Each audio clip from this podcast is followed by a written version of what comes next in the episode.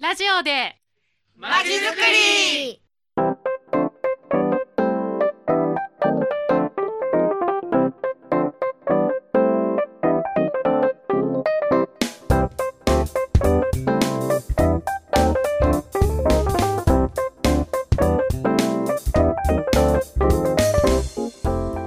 はい、皆さんこんにちは。ラジオでまちづくりの時間が始まりました。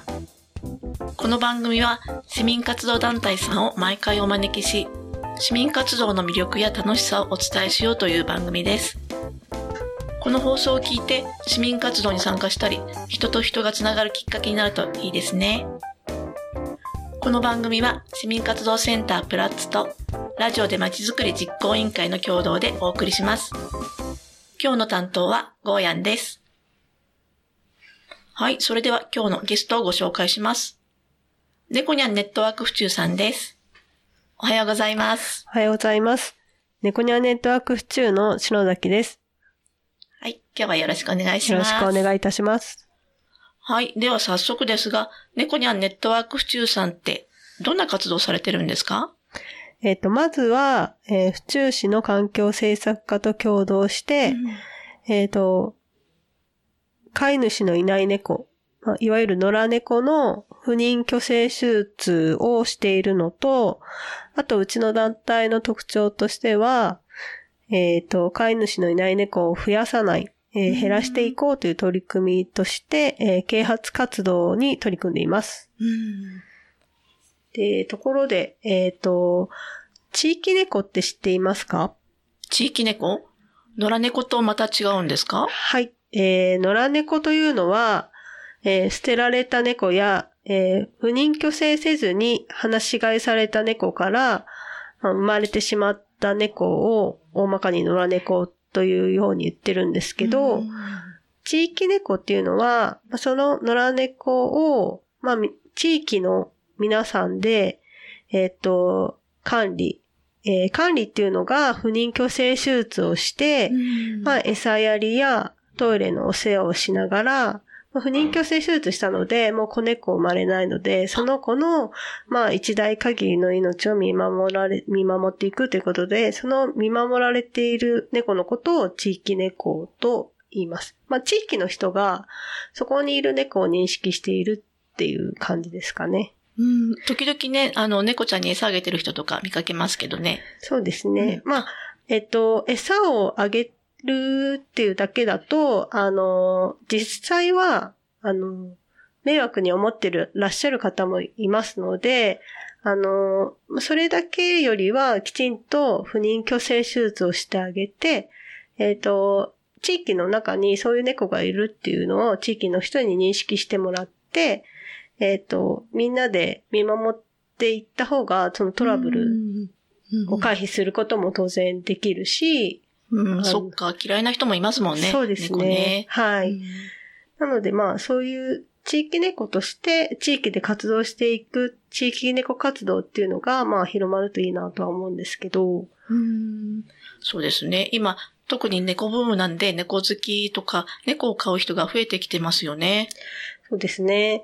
えっ、と、今、あの、よくテレビ番組なんかでもね、猫のボランティア活動を紹介していたりとかするんですけれども、まあ、それによってね、安易に猫を飼う人が増えることを少し心配したりはしています。まあ、台風19号がこの間ありましたよあ、ね。ありました、ありました。で、その時に一緒に避難できなかったっていうことがああ、そっか。うん。結構問題になりましたし、まあ実際あの、もうすぐ引っ越しシーズン、春が来ますから、そうですよね。うんその、時に手放してしまうっていうケースもあるので、まああの猫を飼うっていうことを検討するときはね、その猫の一生面倒見れるかっていうことをね、きちんと検討した上で、まうんあ飼っていただきたいなと思っております。そうですよね。そういうのって引っ越しとかって人間の事情ですもんね。そうですね。うんはい。ねあの、猫ちゃん可愛い、せっかく可愛がって、可愛くね、癒されようと思って飼ったのに、いざとなったら手放すっていうのも、やっぱりね、猫にとって大迷惑ですよね。そうですね。猫にも一応気持ちがあるのでそうね。ですよね。はい。そう、なんか篠崎さんって、可愛い可愛い、猫可愛がるじゃなくて、本当の猫愛に溢れてますよね。ありがとうございます。はい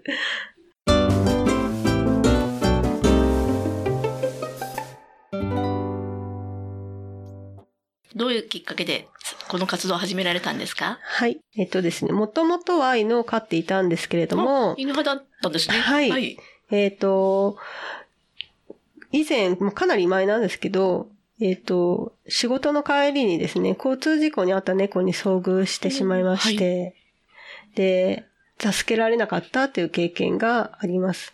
あの、ちょうど犬の、あの、あの、病院？犬、犬でお世話になってる病院ですとか、なんかそれ以外にも、あの、ネットで検索していろいろ電話したんですけれども、うんやってなくって、で、結局その、まあ、絶命してしまったんですけれども、辛いですね。はい。うんで、そういったことがあって、えっ、と、猫のことについて、なんで猫が外にいるのか調べたりですとか、はい。あの、まあ、猫のお世話をしている方がいることを知ったりですとか、あの、どうしたらいいのかを考えるように、まあ、まずなったっていうのが、うん、そうなんだ。はい、きっかけですね。で、実際まあ、あの、仕事忙しかったのもあって、何も動その後動けなかったんですけれども、はい。あの、猫好きの今の旦那と結婚しまして、あそうなんですね。はい。で、それからですね、あの、実際自分で猫を飼うことがありましたはいっていうのと、で、それで、あの、ちょうど、まあ、近所にボランティ、近所っていうか、あの、ボランティアさんを知ることがありまして、で、はいそこで、あの、ボランティア募集みたいなことがありまして、えー夫婦で週1回そこのお掃除、ああ。ボランはい。はい。あのー保護猫カフェみたいなところがありまして、そこに、あの、通う、通い始めまして、週1回掃除で、そこでいろいろ教えていただいて、えっ、と、猫が外にいるっていうのが良くないっていうことですとか、あ、外にいるのは良くないんですか？はい、うん。そうなんです。はい。あの、まあ、寒いのが苦手で、暑いのも苦手っていうことがあります。っていうのと、あと、まあ、あの、猫の習性として、車の、あの、ヘッドライトとか、まあ、目に入った時になんかまっすぐ突っ込んでいってしまうとか、あそういうことがあるらしくて、うんまあ、外での生活、今の現代社会で、えー猫が外で暮らすっていうことが向いてないっていうことんですね。あと病気しやすかったりとか、あ、よく聞きますよね。そねそれ喧嘩しちゃったりね。そうそう。そういうことで、あ、まあ、外にいるの良くないんだっていうことを、まあ、いろいろ教えていただいて、で、あのーその中で、じゃあ、府中市で私にできることをやれないかなって考えて、えーそれで、えー府中市の環境政策課の方に相談しまして、それでボランティアを始めることにしました。ああ、そうなんですか。はいはい。具体的にどんな活動されてるんですか？えっとですね、府中市の方に実際相談の電話がかかってくるんですよね。その環境政策課に。あの、ここに野良猫がいて困っているとか、あと、餌やってる方が、あの、不妊去勢手術したいんだけど、まあ、捕まえられないけどどうしたらいいか？っていうことで相談がまず府中市に電話が入ります。はい。で、そこで、あの、私たちは、あの、府中市と連携している団体なので、まあ、それが10個ぐらい、十何団体があるんですけど、えーそのどこかの団体が行けませんかみたいなお話があって、で、まあ自分に近い地域とか、うんまあそれぞれあの、ここなら動けますみたいな登録してるんですけど、それであの、相談に対応して、あ、はい。そこで出番になるんですね。そうですね。はい。はい。うん、で、あの、まあ、捕獲器持って行って手術してみたいな形を、手術の手伝いをするあっていうのがまず一つですね。はいえっ、と、まあ、餌やってるけど、手術してないみたい、あそこみたいな話を聞いたりしたら、あの、ちょっと伺って、手術しませんかっていうことで、うんあの、まあ、府中市には、まあ、他の市よりすごいいい助成金の制度があるので、はい。あの、それ使って安くできますようんとかさすが府中さんですね。はいはい。話をしたりとかして、えっ、と、まあ、なるべく手術して、地域に野良猫増えないような、にっていうことで、いろいろ動いています。あとはですね、えっ、と、えー第一土曜日に、はい。ブバイ河原駅すぐ近くに聖マルコ協会さんっていうのがあるんですけれども、はい。えーそこをお借りして、えっ、と、月1回譲渡会を開催させていただいてます。えっと、では、えっと、今後についてどんなことを考えておられるかお聞かせください。はい。えっ、と、今後としては、えっ、と、私たちとしては、啓発活動を主にやってるんですけど、その、ああ、はい。私と夫で考えてるのが多いので、もっと効果的な啓発活動のノウハウを、まあ、手に入れたいなって思っていて、で、それをまたどんどんやっていきたいと思っているので、あの、一緒に活動する人を募集しています。あ、はい。もう、では、そろそろお時間になってきました。えっと、本日はありがとうございました。ありがとうございました。次回の譲渡会は3月7日の土曜日です。お待ちしていますお。待ちしています。